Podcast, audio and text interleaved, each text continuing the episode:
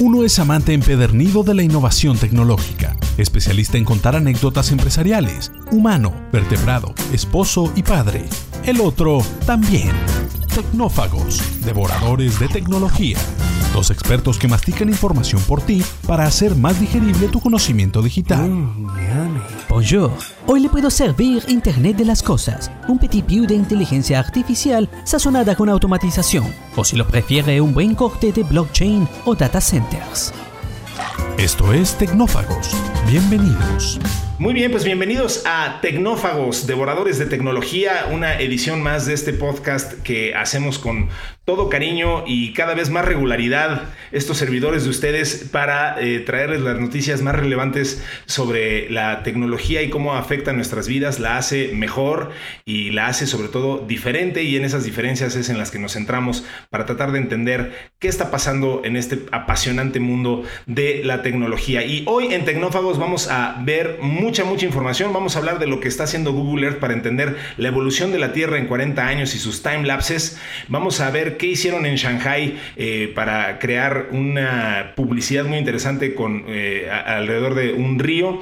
Vamos a hablar del futuro de las plataformas de televisión, de las OTT eh, y, qué va a pasar ahora con el futuro de Televisa.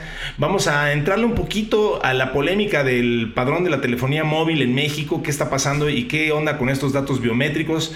vamos a hablar de una aplicación de una marca muy inteligente que hizo una marca de pasta para demostrar que todas las marcas puedan beneficiar de la tecnología. Una marca de pasta hizo una activación muy interesante en una mm, eh, plataforma de música y además, pues Bernie nos va a explicar mucho sobre eh, el helicóptero Ingenuity que hizo cosas muy, muy interesantes. Vamos a hablar de un producto y un proyecto muy interesante que se llama Amazon One.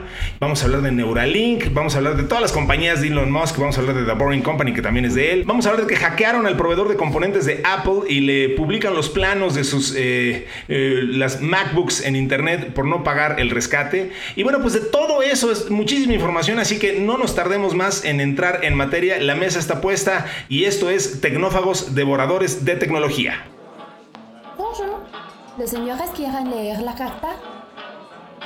Muy bien, pues Tecnófagos lo hacemos con mucho cariño y dedicación y a, veces con más y otras veces con menos tiempo. Eh, su servidor Ricardo Massa y como siempre un gusto tener y compartir esta cabina virtual eh, a larga distancia con mi amigo eh, el siempre eh, conocedor de temas de tecnología, eh, mi amigo, de, insisto, Bernardo González. ¿Cómo estás, Bernie? Muy bien, muy contento de estar aquí una vez más en Tecnófagos, en esta nueva normalidad que parece ser que la parte virtual se está consolidando cada vez más eh, en los negocios y en muchas industrias. Y pues yo personalmente pienso que tiene mucha conveniencia, así es de que encantado de que platiquemos una vez más de estos apasionantes temas de la tecnología. Así será. Pues te digo, Bernie, hoy la, mesa está bastante opípara y abundante, así que vamos a entrar en materia, si te parece, porque hay mucho, mucho de qué platicar. Em, y pues empecemos entonces eh, a platicar sobre este tema de Google Earth, que es una herramienta apasionante, eh, maravillosa, que, pues todo mundo que, que haya picado eh, a esta herramienta sabe de lo que estamos hablando. Este Google se ha tomado la molestia de, tomar imágenes eh, satelitales eh, y, que han, eh, te muestran pues, las imágenes de cómo es vista la Tierra desde, desde justo desde imágenes este, satelitales, pero ahora le agregaron una funcionalidad muy, muy interesante que es hacer un time lapse, es decir, este, que veas en tiempo acelerado imágenes ocurrir a lo largo del tiempo y, que te, te, permiten pues, justamente entender cómo ha afectado el paso del tiempo una zona determinada. Eh, eh, evidentemente esto tiene un trasfondo ecológico importante porque te permite ver, por ejemplo, el, efecto del calentamiento global en algunas este, zonas, en particular las zonas glaciales, eh, pero también te permite ver el crecimiento demográfico de, algunas zonas. hoy lo que puedes hacer es hacer un timelapse desde 1984, que es un, espacio bastante considerable, un lapso muy grande. Y, y bueno, pues insisto, está enfocado a que podamos ver el impacto que ha tenido tenido el, hombre sobre, sobre la Tierra. Entonces, eh, pues es una, una, herramienta que ya de por sí era, era fascinante, Google Earth, y, yo cada vez que, le pico, este, justamente me pico mucho ahí eh, revisando eh, Google Earth y distintas zonas y, fantasear un poco sobre lugares a los que probablemente físicamente nunca visitaré, pero que me gusta este, asomarme y ver cómo se ven. Pero pues ahora con esto la herramienta vuelve a cobrar relevancia y, sobre todo, pues insisto, con esta perspectiva muy, muy ecológica y, un poco hasta, hasta política, ¿no, Bernie? Sí, totalmente. Me, parece que la parte gráfica de poder este, visitar virtualmente cualquier lugar del planeta Tierra y ahora con esta funcionalidad del acceso a los datos históricos, pues ver en un time lapse cómo ha evolucionado este, el cambio en la población de estas ciudades que crecen o desafortunadamente con los cambios climáticos, eh, algunas partes, este, los glaciares, cómo se están derritiendo, o zonas que eran muy boscosas y de repente la tala de los árboles, los incendios las afectan, sin lugar a dudas es muy interesante por sí mismo, pero también creo que para los negocios eh, es un claro ejemplo de que almacenar estos datos históricos de cómo eh, se van comportando cualquier cosa que quieras medir, en este caso estamos hablando de imágenes de la Tierra, y que están guardadas por un largo periodo de tiempo, pues te permiten analizar estos patrones y, aprender de ellos y sin duda le puedes sacar mucho provecho, ¿no? Entonces creo que aquí para cualquier empresa, no importa a lo que te dediques, eh, el, echar mano de la tecnología, el almacenar esta información, el analizar estos patrones, siempre, siempre va a ser de utilidad. Y pues en este caso, eh, Google Earth, sin lugar a duda, resulta fascinante para la gente que nos atrae en estos temas, ¿no? Sin duda, sin duda. Yo creo que, eh, eh, yo mencionaba hace rato, creo que lo que están haciendo es volverle a dar relevancia a la, herramienta. Eh, creo que hace unos años cuando se lanzó Google Earth fue, fue algo muy revolucionario, fue algo que, nadie se esperaba. son de este tipo de soluciones que de repente brincan y que dices, wow, ¿a quién se le ocurrió? Y sobre todo, pues qué interesante que alguien le haya invertido pues, justo tanto tiempo, tanto dinero, tantos recursos para, para algo que pues, digo, a, mi entender, no era algo que el mercado estuviera demandando necesariamente, ¿no? O sea, no, es que hubiera este, ahí un apetito particular de la gente por tener estos mapas satelitales eh, y que pudieras ir recorriendo, en, este, scrolleando con, un mouse. Eh, y sin embargo, pues Google se ha distinguido pues siempre por hacer este tipo de cosas, por algo que, no, que no te esperabas. Eh, y, de nuevo, meterle muchísima lana, no, no, no tengo idea de la inversión que haya representado, pero justo ahora lo, vuelven a hacer, eh, pues como dices, dando un poco la pauta para, para entender las aplicaciones reales que esto puede tener.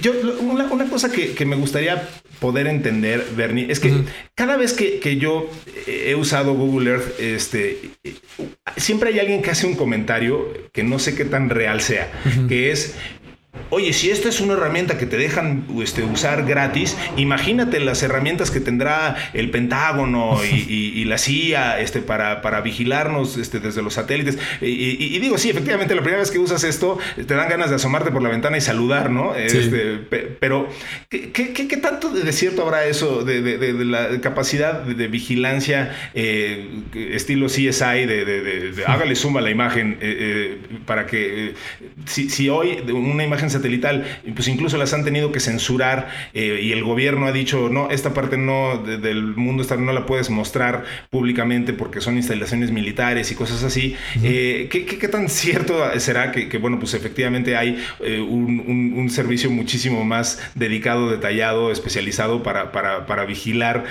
pues lo, lo que sea que alguien decide que vale la pena vigilarse? Sí, e-, es bien interesante lo que planteas. Fíjate, me acabo de acordar cuando yo estaba en la universidad hace muchos años, por ahí entré en 1987 para que te des una idea. Este, me, acuerdo que un compañero me decía que tenía un, ya sabes, tengo un tío que vive en Estados Unidos y es militar y dice que los satélites de Estados Unidos tienen la capacidad de ver las placas de los coches. Y esa, ese comentario era así como, wow, ¿no? sí, sí, sí, sí, sí. Eh, esto es de la NASA y de los Estados Unidos y nadie lo puede hacer. Yo creo que lo que ha sucedido en los últimos 30 años es que en general la tecnología se democratizó. Y, y a mí me gustaría hacer una analogía, ¿no? Eh, imagínate este Joe Biden o este Putin o el presidente que se te ocurra de cualquier país En términos de un teléfono inteligente, es muy difícil que, que te imagines que tiene un teléfono con una tecnología muy superior este, al último Android de Samsung o al iPhone 12 o al que se te ocurra, ¿no? Este, eh, eh, eh, estos personajes, este, de, hecho, algunos presidentes ni siquiera traen el último iPhone, ¿no? Este, y, seguramente usan el mismo software que, que, usamos tú y yo, ¿no? Este, si, si son muy precavidos, a lo mejor tienen Signian para para hacer su mensajería instantánea. Sí, sí, sí. O si son más relajados, pues a lo mejor utilizan WhatsApp o Telegram, que al final del día la comunicación está encriptada, nadie, la va a poder hackear, pero bueno, un tercero que es un particular la podría este, manipular o podría determinar comportamientos, ¿no? Entonces, hablando de satélites, yo creo que la iniciativa de los Estados Unidos precisamente que si no mal recuerdo, por ahí de 1993-94 es cuando deciden liberar comercialmente el uso de estos satélites con ciertas restricciones, pues lo que hace es democratizar la tecnología.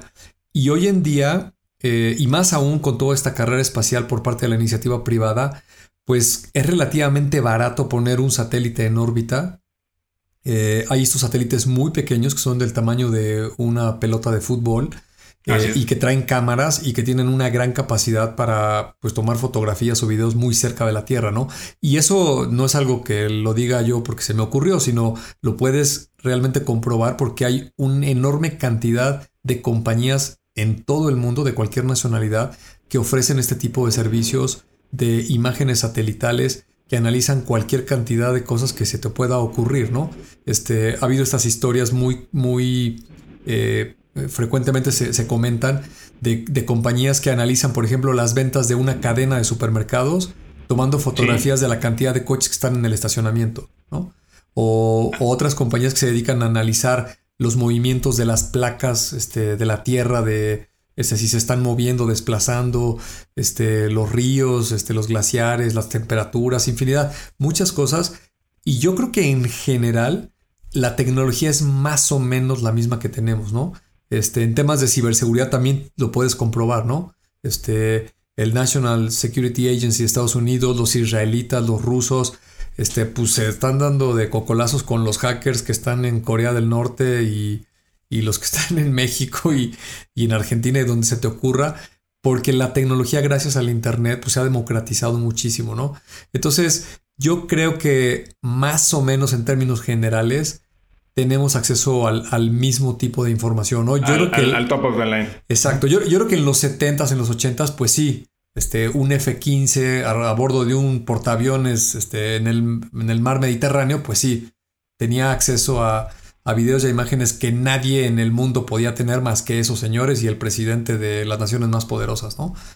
Hoy en día creo que eso ya se niveló bastante y, al final del día, pues ahí están las pruebas con, un gran ejemplo que es esta aplicación de Google Earth, con la cual este, puedes ver tu casa por curiosidad o, la zona donde vives o, o, el, o, el, calentamiento global en los polos este, o lo que se te ocurra, ¿no? Pues justo lo que te iba a decir, o sea, eh, gracias a esto eh, no te debes de sentir mal de cuando entraste a la universidad, porque justo si entraste en el 87, pues ahora con esta nueva aplicación de Google Earth puedes ver cómo ha cambiado el área de Santa Fe desde que tú entraste a la universidad en, un, time lapse de, ese año a la fecha. Así que este, entras perfectamente en el, en el rango. Desde que eran basureros hasta que se volvió una ciudad corporativa. Exactamente. Oye, y bueno, pues vamos a, cambiar de nota y vamos a hablar de algo muy interesante que está pasando en términos mediáticos en nuestro país. Una, empresa que, pues tú conoces perfecto, este, colaboraste ahí varios años, que es Televisa, eh, y, que bueno, pues están pasando muchas cosas en Televisa. Este, se se fusionaron con, con, con Univision, eh, crearon una nueva entidad. Y, bueno, eso es una noticia más bien de negocios, pero lo que va a pasar, eh, una de las primeras decisiones que están tomando y que va a repercutir eh, a nivel del mercado de las OTTs, es que esta nueva combinación eh, de, Televisa y Univision va a lanzar una, plataforma eh, que busca competir con, Netflix y con Amazon. Este, quieren llegar a toda la población hispana por, este, una, plataforma digital. Eh, y bueno, lo, que dice textualmente la nota es que la combinación tendrá como visión estratégica transformación digital para conquistar el mercado del streaming en español, que es hoy de 600 millones de, personas. y, bueno, pues traen ahí una, un, backup bastante, bastante fuerte. Eh, ¿qué, qué, opinamos de esto? Porque, a ver, eh, Televisa obviamente lo que está poniendo ahí sobre la mesa es eh, horas y horas y miles y miles de horas de contenido que, han generado a lo largo de décadas. Eh, en ese sentido, pues están tratando de hacer, y, conste que digo que en ese sentido, es decir, toda proporción guardada, están haciendo un poco un modelo que se parece mucho al de Disney Plus. Es decir, eh, ellos lo que están diciendo es yo tengo un stock gigante, tengo muchas propiedades, cosas que se ven y que ciertamente, independientemente de los gustos de cada quien, eh, sí se, han, se, ven mucho y que se consumían mucho, por ejemplo, en Netflix. Este, alguien alguna vez este, reveló que el chavo animado era una de las cosas más... Eh, me parece que el segundo contenido más visto en algún momento cuando lo estuvo este, disponible en Netflix era de lo que más se consumía. En fin, entonces insisto, muy independientemente de juicios de valor este, respecto al gustos o no, eh, pues sí tienen una, gran, eh, una, gran oferta y ahora lo están este, montando sobre esta plataforma. Entonces, de alguna manera, pareciera que Univision está poniendo como, como las, las, las patas, digamos, para que esto llegue a todos lados, al mercado que les interesa, eh, y, Televisa está poniendo este, este catálogo. Entonces,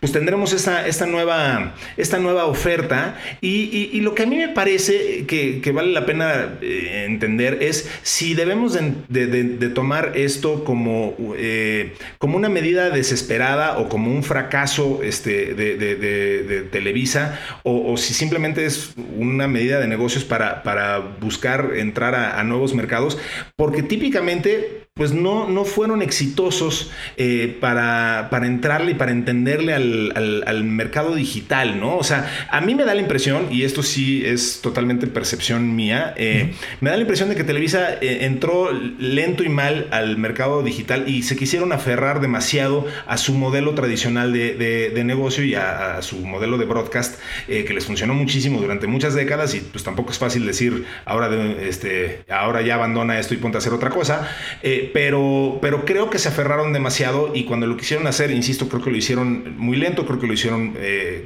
quizá con demasiada reserva y ahora pues pareciera que se lanzan mucho más fuerte a, esto que pues evidentemente el modo de consumo del, mercado pues eso sí ya no lo va a detener nadie, ¿no? Eh, no sé, tú, estuviste muy metido en las primeras mojadas de pie, eh, como dirían en inglés, de, Televisa en, en el mundo digital. ¿Qué lectura le das a esto, Bernie? Sí, mira, es muy interesante y, tuve la fortuna de, yo ser partícipe de esa parte, al menos la parte digital de, Televisa en todos estos esfuerzos que hicieron por muchos años. Eh, yo participé del año 2000 al 2016 y pues sí, de, primera mano te puedo eh, comentar varias cosas y tengo una opinión al respecto, ¿no?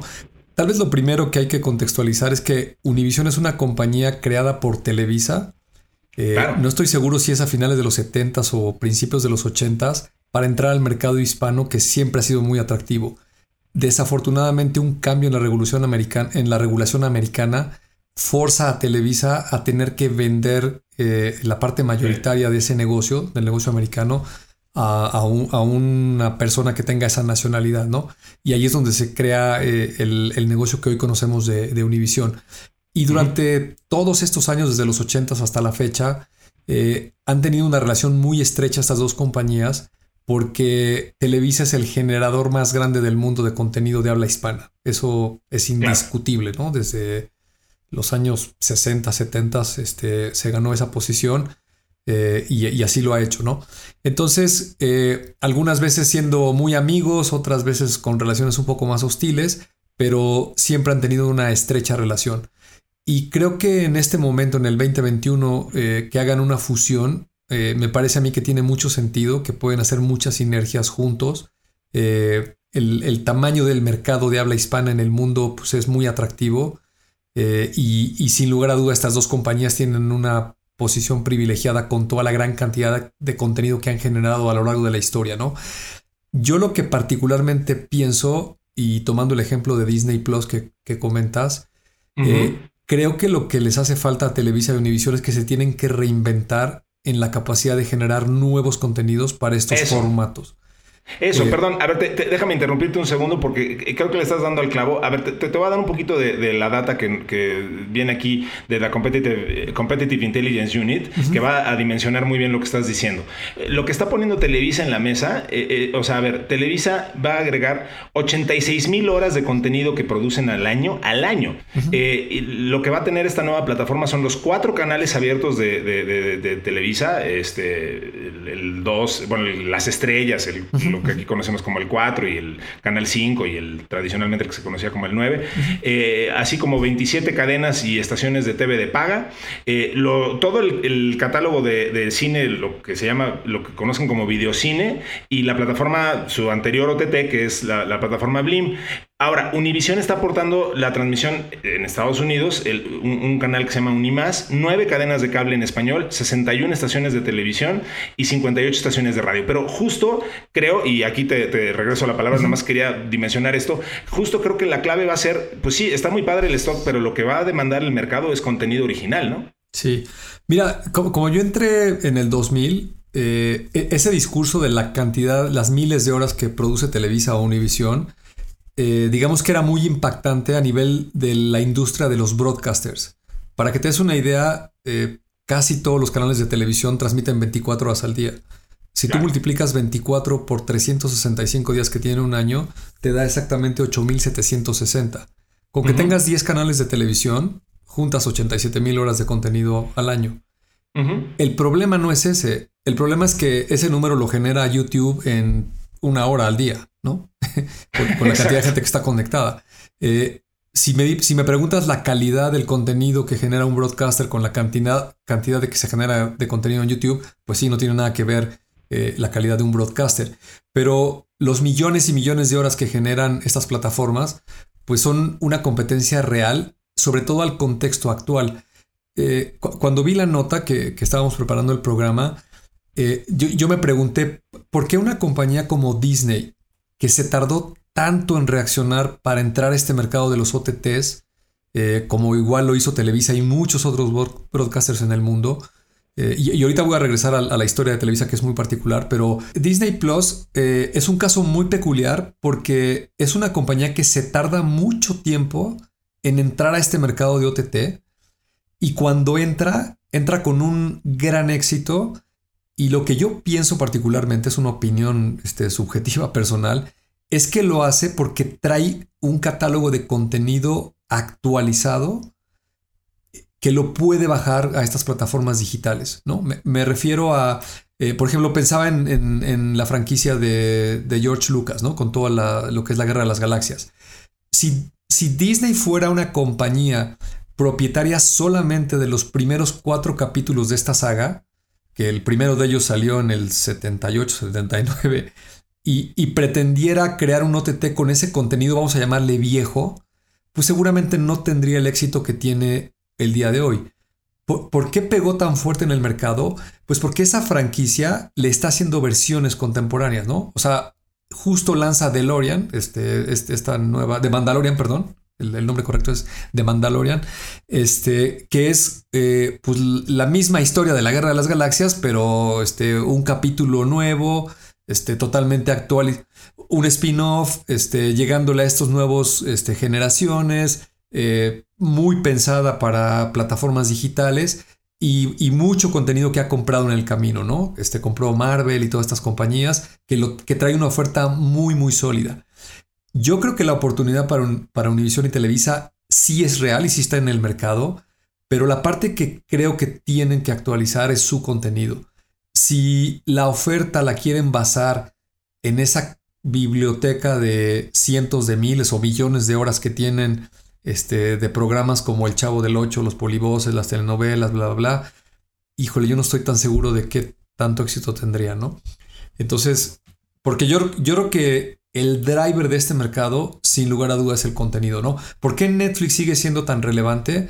Pues digo, ahí está escrito el libro este de este No Rules Rules, que, que habla de las cuatro transformaciones que ha tenido esta compañía que pues ya no es tan jovencita, ¿no? Tiene 24 años en el mercado de existir y, se ha tenido que reinventar cuatro veces. Eh, yo también veo en estos broadcasters que una de las partes que les ha costado más trabajo es reinventarse. La parte que a mí me tocó vivir directamente en la compañía, eh, yo difiero un poco de lo que tú dices de si entraron tarde.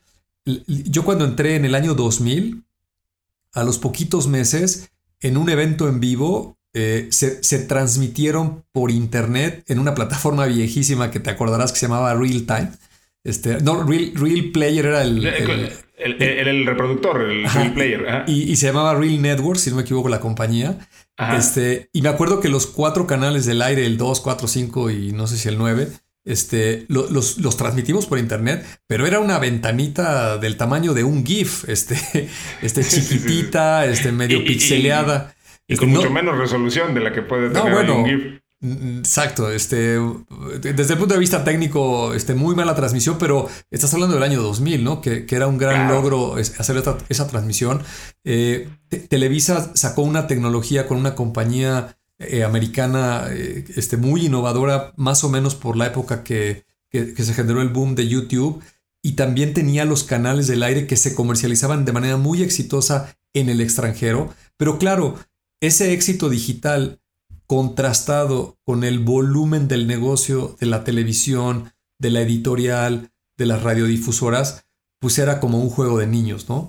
Eh, yo creo que Televisa sí tuvo la visión, este, muy particular Emilio Azcárraga, este, desde el finales de los noventas, este, le apostó al Internet, le invirtieron mucho dinero, se crearon los portales, eh, se experimentó con cualquier cantidad de modelos de negocio que te puedas imaginar lo que yo creo que les faltó, mi humilde opinión, es que pasó mucho tiempo y ellos creyeron que, como había pasado tanto tiempo y esto no despegaba, dijeron, sabes que esto no va a cambiar. O sea, los modelos tradicionales son los que van a regir toda la vida. Y esto del Internet, pues este, sí está muy padre y muy divertido y se ve muy bonito, pero pues en verdad no es negocio. Y creo que ese fue el error, ¿no? Este, porque la historia es así, ¿no? Este, si tú analizas Amazon en el año 2005, pues ningún inversionista le va a querer invertir porque te va a decir, oye, pues este es una tienda de libros y este, ya andan vendiendo otras cosas y está bien complicado, ¿no?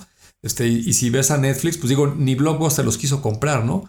¿Por qué? Pues porque era un negocio de distribución por correo, DVDs, y pues sí se podían ver las películas en internet, pero a ver quién quiere ver una película en la PC, este, con un modem.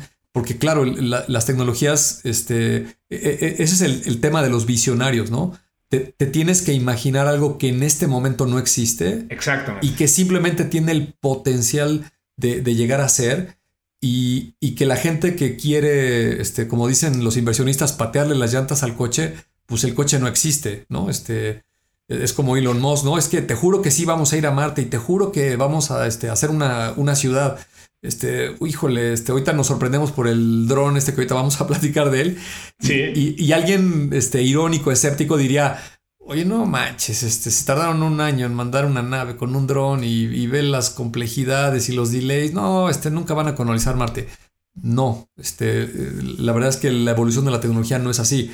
Esto proyecta los 30 años adelante y es muy posible que sí haya una estación este, con algunas personas, no sé cuántas, pero este, la tecnología va a avanzar de esa manera, ¿no? Entonces, para resumir, yo te diría que hay una gran oportunidad en explotar al mercado hispano, sin lugar a duda. Eh, se podrían generar muchísimos contenidos para este mercado en particular y yo creo que las dos compañías que tienen todo para hacerlo, sin lugar a dudas, son estas dos. Eh, el gran reto es que los ejecutivos que las comandan lo entiendan y sobre todo estén dispuestos a pagar el precio que tiene que ver con apostarle a esa visión, ¿no? Si, Sin duda. Si quieren este, capitalizarlo en seis meses o en un año, pues esto no va a funcionar. Que a mí lo que me tocó vivir fue exactamente eso, ¿no? Digo, no fueron seis meses. La verdad es que sí le, apostaron mucho tiempo, muchos años, pero sí siento que en algún momento en el tiempo se cansaron y dijeron, oye, creo que esto no va a funcionar. Y, y, aparte fue muy mal timing, ¿no? Fue justo en el momento en el que Netflix comenzaba a despegar, este HBO este, y todas estas plataformas que se fueron cada vez consolidando y de repente de manera muy rápida el mundo cambió por completo, ¿no? estoy hablando como del 2015 al 2020, es más o menos cuando se da esta transición. Y hoy en día, pues, este, el ejemplo que yo siempre pongo, eh, por supuesto que la televisión existe y es un gran modelo de negocio y tiene un volumen importante, pero ya no es un medio relevante, no es como un periódico de papel.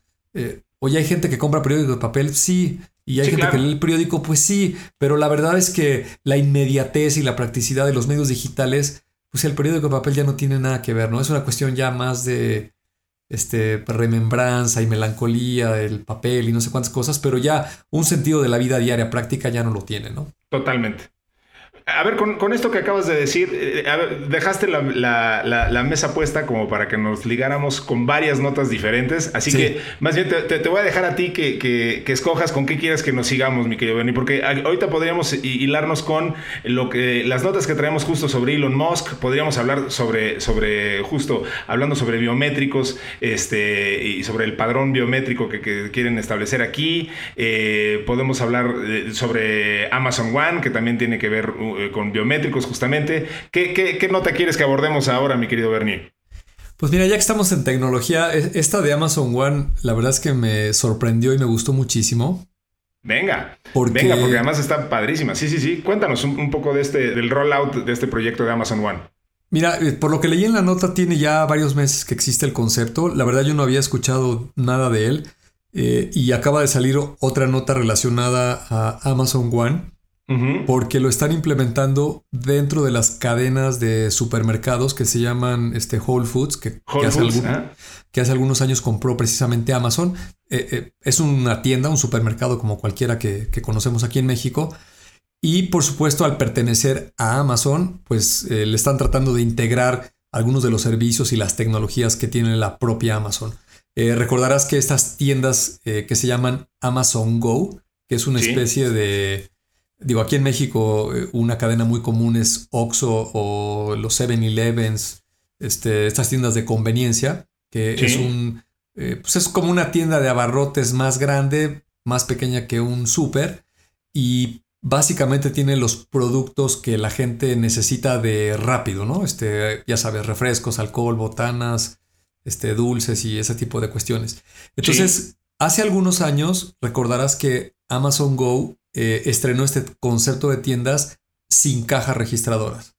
Puso una serie de cámaras, este reconocimiento de imágenes, eh, basado con algoritmos, usabas tu misma cuenta de, con la que pagas en Amazon y tienes registrado y tu método de pago, y podías agarrar lo que quisieras de la estantería, te lo echabas en las bolsas de la chamarra o tu backpack, y así sin decir nada te podías salir de la tienda y como por arte de magia te cobraban todo lo que agarraste, ¿no? Evidentemente, eso se hacía con reconocimiento de imágenes, Y, las tiendas siguen existiendo y creo que es un concepto muy interesante. Pues ahora lo que metieron en esta cadena de supermercados eh, es un reconocimiento de la palma de la mano de los clientes. Entonces, desde el punto de vista de la tecnología de biométricos, lo que están reconociendo, pues evidentemente es el tamaño y la forma de tu mano. Este, las marcas que tiene la palma de tu mano es el equivalente a las huellas digitales y también en una capa un poco más profunda de la piel, cómo están las venas de, tu mano. ¿no? Al final del día es un biométrico. Y lo que me parece muy interesante cuando leí la nota, me acordé de aquella famosísima presentación de Steve Jobs cuando lanza el iPhone. Así es. Que para los que, los que tuvimos la fortuna de verlo en vivo, recordarán que antes del iPhone, la mayoría de los asistentes personales o los teléfonos inteligentes venían acompañados de un lápiz con el cual tocabas todas las opciones de los menús. ¿Por qué? Lo pues que, lo que se dio por llamar un stylus, ¿no? Exactamente, el, famoso lapicillo ese que se llama stylus, pues todos lo tenían que tener, pues porque la pantalla era muy pequeña y como en su mayoría las interfaces eran muy parecidas a las de las computadoras, pues todo se veía muy chiquito y pues era difícil tocarlo con los dedos, ¿no? E incluso me acuerdo que el rumor del iPhone ya existía, había muchísimo ruido en la industria. Y una de las grandes críticas antes de que lo presentaran era que los iPods eran tan bonitos y, incluso antes del iPhone habían sacado en Apple un video iPod, si te acuerdas. Claro, sí, sí. Y en, ese, en esa pantalla podías ver el álbum de la música que escuchabas o podías ver videos. Este, podías bajarte algún video musical o algo. Y entonces eh, algunos de los medios criticaban que el, teléfono que pretendía sacar eh, Apple tenía que tener un stylus, ¿no? Porque si no ibas a ensuciar la maravillosa pantalla del iPod. ¿no? Y, y, en esa presentación que va a pasar a la historia de Steve Jobs, eh, tú recordarás que lo que hizo él fue decir, no le vamos a poner un stylus al iPhone. ¿Por qué? Porque el stylus lo tienes tú en la palma de tu mano y se llama tu dedo índice, ¿no? Y, ahí fue cuando hizo el, el, zoom in y el zoom out de estas fotos y todos dijimos, wow, esto está increíble, ¿no? Puedes manipular la pantalla con tus, con tus dedos este, y el resto fue historia, ¿no? Hoy en día esto que estoy diciendo a alguien mucho más joven le va a parecer una locura, ¿no? Va a decir, pues es obvio, ¿no? Todas las pantallas las puedes tocar y las puedes manipular, pero antes no era así. Entonces, volviendo al ejemplo de la palma de, Amazon One, yo creo que es un claro ejemplo, es como un parteaguas, un milestone en la industria para todo lo que es el sistema financiero, que siempre es bien complicado, sumamente regulado por cuestiones evidentes de la seguridad, pero a veces toda esa regulación le evita que innove. ¿no? Y entonces me parece que un método de pago que esté basado en la palma de tu mano, que no necesites traer nada, o sea, si yo no llevé la cartera y también se me olvidó el teléfono, me parece que es una maravilla que yo pueda ir a una farmacia, a una tienda y pueda poner mi mano en un escáner, este, o pueda abordar un avión con la palma de la mano, o lo que se te ocurra hacer. Este, creo que es un gran, gran acierto esto que está impulsando eh, Amazon con, con, este lector de la palma de la mano y ojalá tenga mucho éxito, ojalá lo adopten en muchas otras aplicaciones y la verdad que me pareció muy muy interesante. Sí, justo como mencionas, pues hoy eh, ya está eh, el rollout, ya, ya lo están implementando. Bien decías, en las tiendas Whole Foods, eh, en, algunas, las que están en, Broadway, en Nueva York, este, en algunas de Seattle, que también tienen, ahí es en donde están las, las oficinas centrales de, de, Amazon y donde están este, centrados ellos. en las tiendas que ya transformaron en Amazon Go, que, son ya, ya algunas, no, no, había visto que muchas en, en de Seattle ya las, eh, ya las comercializan tal cual como Amazon Go, o sea, sí han seguido transformando más y más tiendas eh, de Whole Foods en, Amazon Go eh, y siguen con este experimento. También con estas tiendas, lo que llaman Amazon Four Star, como que también están primordialmente pues justo en esta zona de Washington.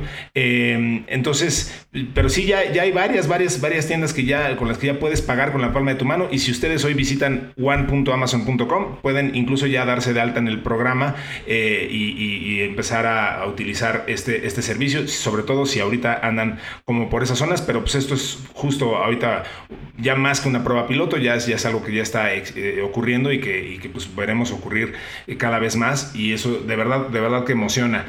sí, es, sí es el tipo de cosa que parece del futuro y, y ese es el tipo de tecnología que nos emociona.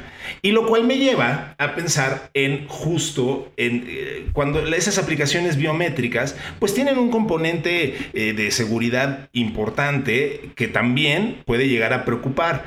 Eh, y, es el caso de lo que comentábamos en la intro del programa, que eh, lo que hoy estamos viviendo cuando, cuando el, gobierno mexicano está promulgando y, promoviendo este tema del padrón de telefonía móvil en México, que justo es este, con base en biométricos.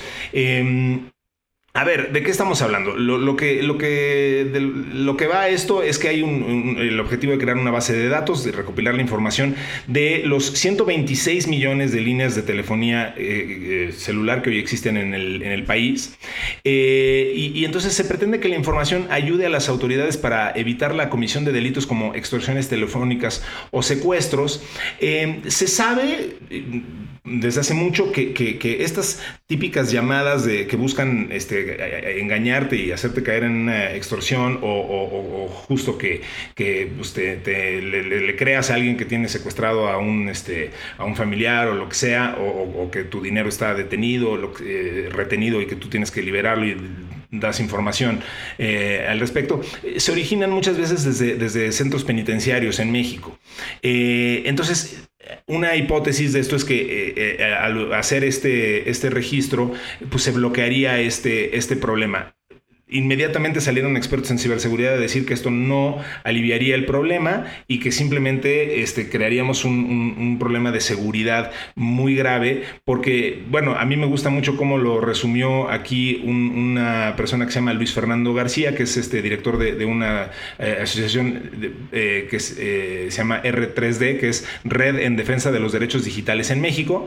Lo cito, dice, tu rostro, tu iris o tu huella digital no se pueden cambiar y si son comprometidos, esos datos pueden ser afectaciones severas y permanentes para toda tu vida y causar un daño irreversible si caen en manos de alguien. Entonces, eh, lo que preocupa de esta creación de este padrón es justo eso, que, eh, estos datos pues, pudieran caer en, en malas manos. Y la otra cosa que, no me termina de cuadrar aquí es que en caso de que esto sí este, fuera para adelante, pues México entonces se uniría a, un grupo, pues no, no me parece que, el grupo ideal o más selecto de países que, han hecho estos registros de datos biométricos asociados a tarjetas SIM. Fíjate, son 17 países y incluyen a Afganistán, Arabia Saudita, Bahrein, Bangladesh, Benin, China, China, Nigeria, Oman, Pakistán, Perú, Singapur, eh, eh, eh, Tayikistán, Tanzania, Tailandia, Uganda, Emiratos Árabes Unidos y Venezuela.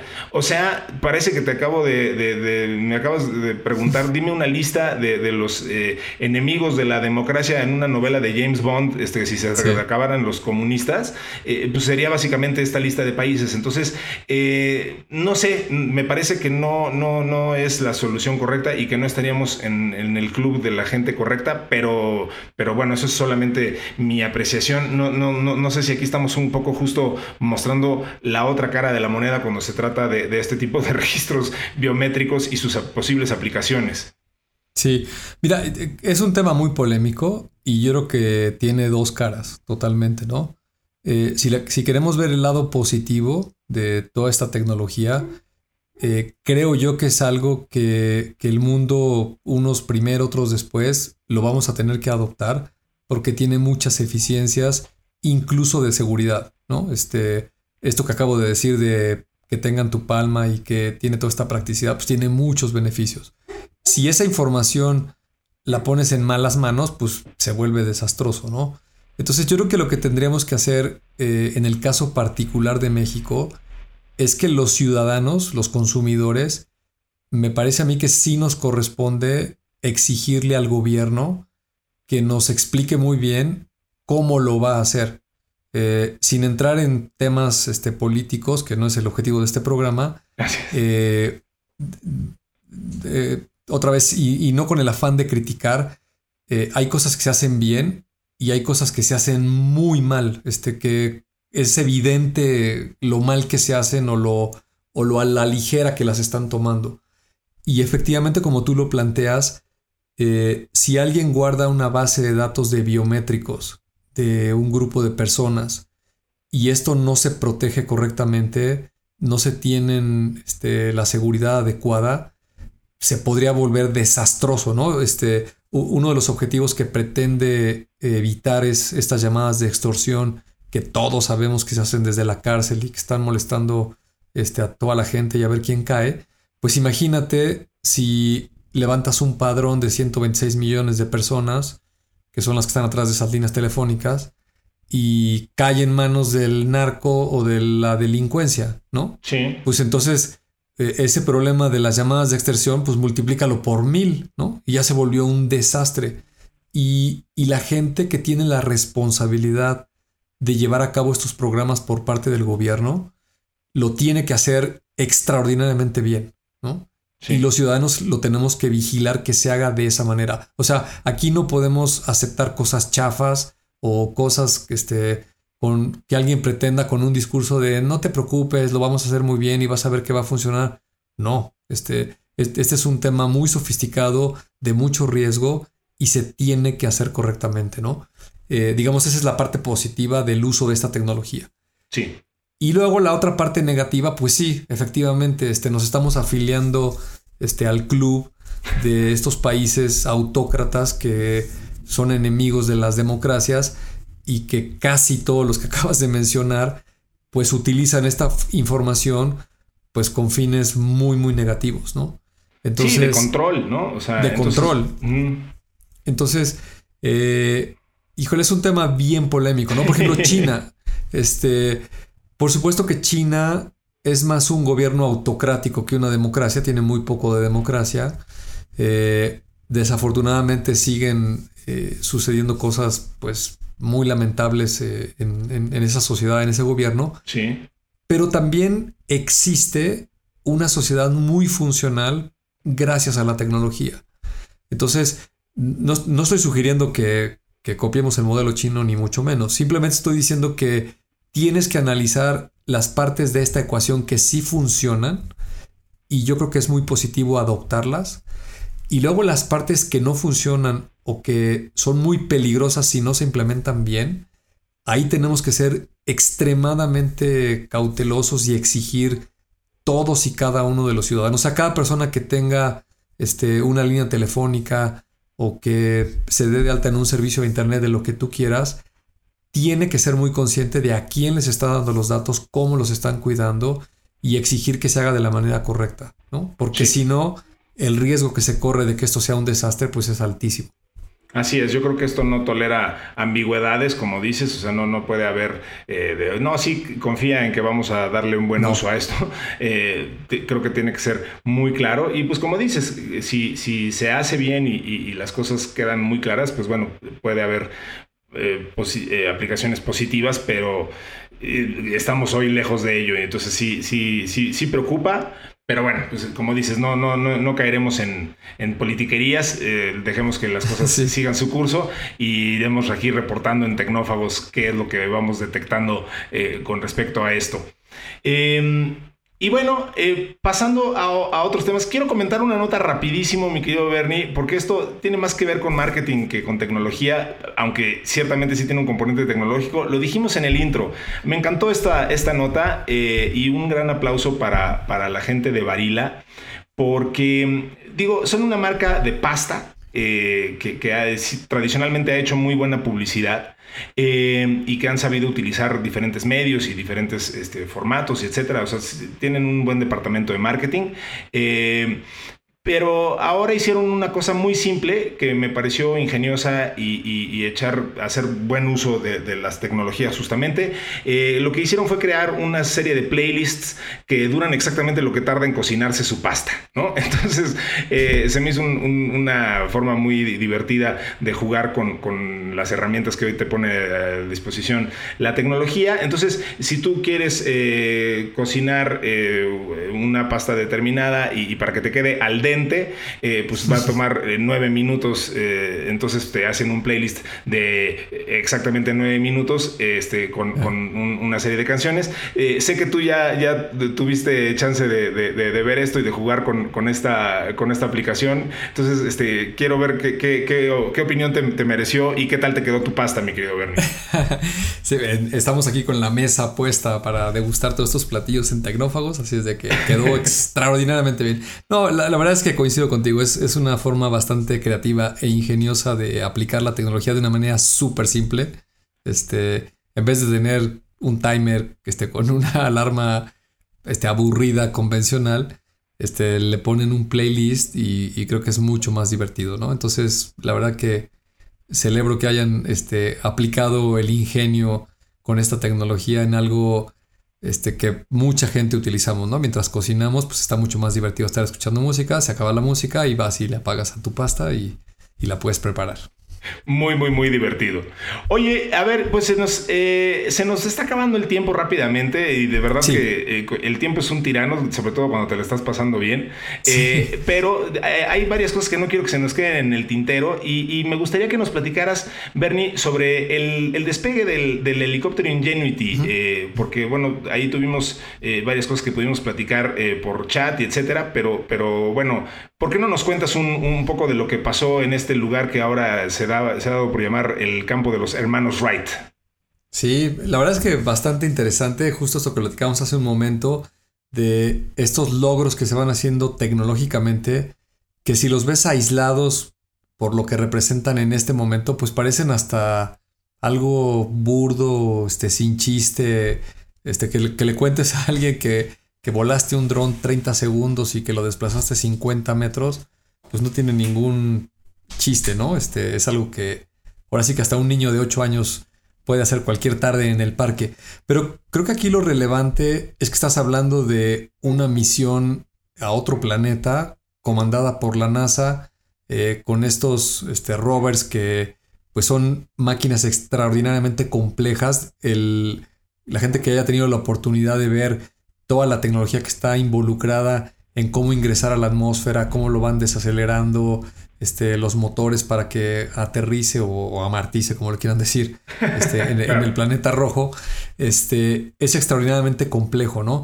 Y, dependiendo de la distancia a la que se encuentra Marte de la Tierra, pues el tiempo de cualquier comunicación de radiofrecuencia puede tardar entre 8 y 24 minutos, pues lo hace extraordinariamente complejo, ¿no? La atmósfera de Marte es mucho más delgada que la de la Tierra, lo cual implica que las eh, palas o las aspas de este helicóptero pequeño tienen que ser mucho más grandes, girar con mucho más velocidad, pues para poder levantar el vuelo, ¿no? Y, la hazaña ahí está, ¿no? Es el primer vehículo eh, propulsado por un motor que, que, levante el vuelo fuera de la Tierra, ¿no? Eh, leía un artículo por ahí que es una hazaña equiparable con la de los hermanos Wright en 1903, cuando pudieron eh, lograr el vuelo de una aeronave propulsada por un motor y que lo pudieron controlar, ¿no? Controlar significa este, despegarlo, desplazarlo y volverlo a aterrizar sin que se dañe pues obviamente ni el piloto ni el equipo, en este caso no está tripulado, pero eh, e-, es igual de importante, ¿no? Entonces van dos veces que vuela, este, la primera vez duró 30 segundos, simplemente se elevó verticalmente, me parece que a una altura de 3 metros, muy poquito, tuvo unos segundos arriba y después descendió. Y el domingo pasado, el 25 de abril, eh, hizo lo mismo, se levantó eh, unos cuantos metros de la superficie, pero esta vez se desplazó 50 metros hacia un costado y después regresó otra vez al punto de origen y volvió a descender en el, punto, en el punto donde había salido, ¿no? Entonces, creo que es eh, otra vez un, una, un, punto donde la tecnología este, nos dice en dónde estamos, ya estamos en otro planeta y, y, justo lo que decíamos hace un rato, ¿no? Hay que echarle esta visión de qué es lo que puede pasar con toda esta idea principalmente empujada por Elon Musk de, de colonizar este otro planeta, hay otros pensamientos como el señor Jeff Bezos que dice que para qué ir a Marte es muy complicado, muy costoso, está muy lejos y que mejor deberíamos de construir eh, colonias eh, que orbiten la Tierra o, ya si te quieres ir a otro lado simplemente porque no quieres estar en la Tierra, pues te puedes ir a la Luna que está mucho más cerca y tiene menos complicaciones. Pero yo celebro que existan estos dos personajes eh, y que haya uno que se quiere ir muy lejos a Marte con todo lo que eso implica y otro que quiera hacer esto más cerca. Al final del día, me parece que se va a generar una industria espacial muy activa. Va a haber muchísimas compañías en las próximas décadas que se van a desarrollar y que van a producir mucha tecnología alrededor de todo lo que se va a hacer ahí. Y sin lugar a duda el espacio pues es un lugar infinito donde puedes encontrar y explorar miles y miles de cosas, este, desde eh, hacer minería en, en, asteroides y tratar de conseguir tal vez minerales que no hay en la Tierra o más baratos, o esta idea de irte a vivir a otro lado porque pues simplemente por placer o porque creas que la Tierra ya no es un lugar bueno o, lo que quieras pensar, pero en, fin de cuentas creo que es algo muy positivo para la humanidad. Sin duda, sin duda. Y mira, ahorita que decías que hay imágenes y opiniones disidentes, eh, me vino a la mente este espectacular que, compartí, eh, que me pareció súper inspirador. Eh, cuando fue el Día de la Tierra hace poquito, alguien puso, bueno, una organización puso enfrente de de, ah, la NASA, un espectacular muy padre que decía eh, Mars sucks, eh, atentamente la Tierra, ¿no? Eh, como inspirando en este tema de, bueno, pues cuidemos la Tierra antes de ir a colonizar Marte. Y, claro, mi punto es, pues hay espacio para todas las opiniones y como dices, el espacio es infinito, al menos hasta donde sabemos, y, y pues hay mucho para todos y la tecnología nos está permitiendo justo colonizar diferentes lugares lugares y soñar con diferentes metas y, pues justo inspirarnos en diferentes este, latitudes y, pues ahora sí que eh, el dicho de que the sky's the limit ya, ya hasta eso ya se quedó corto porque pues ya más allá del sky hay muchísimo más, mucho más que hacer y pues esperamos que ahí podamos estar este humilde par de tecnófagos para seguir reportando esas noticias de lo que siga ocurriendo.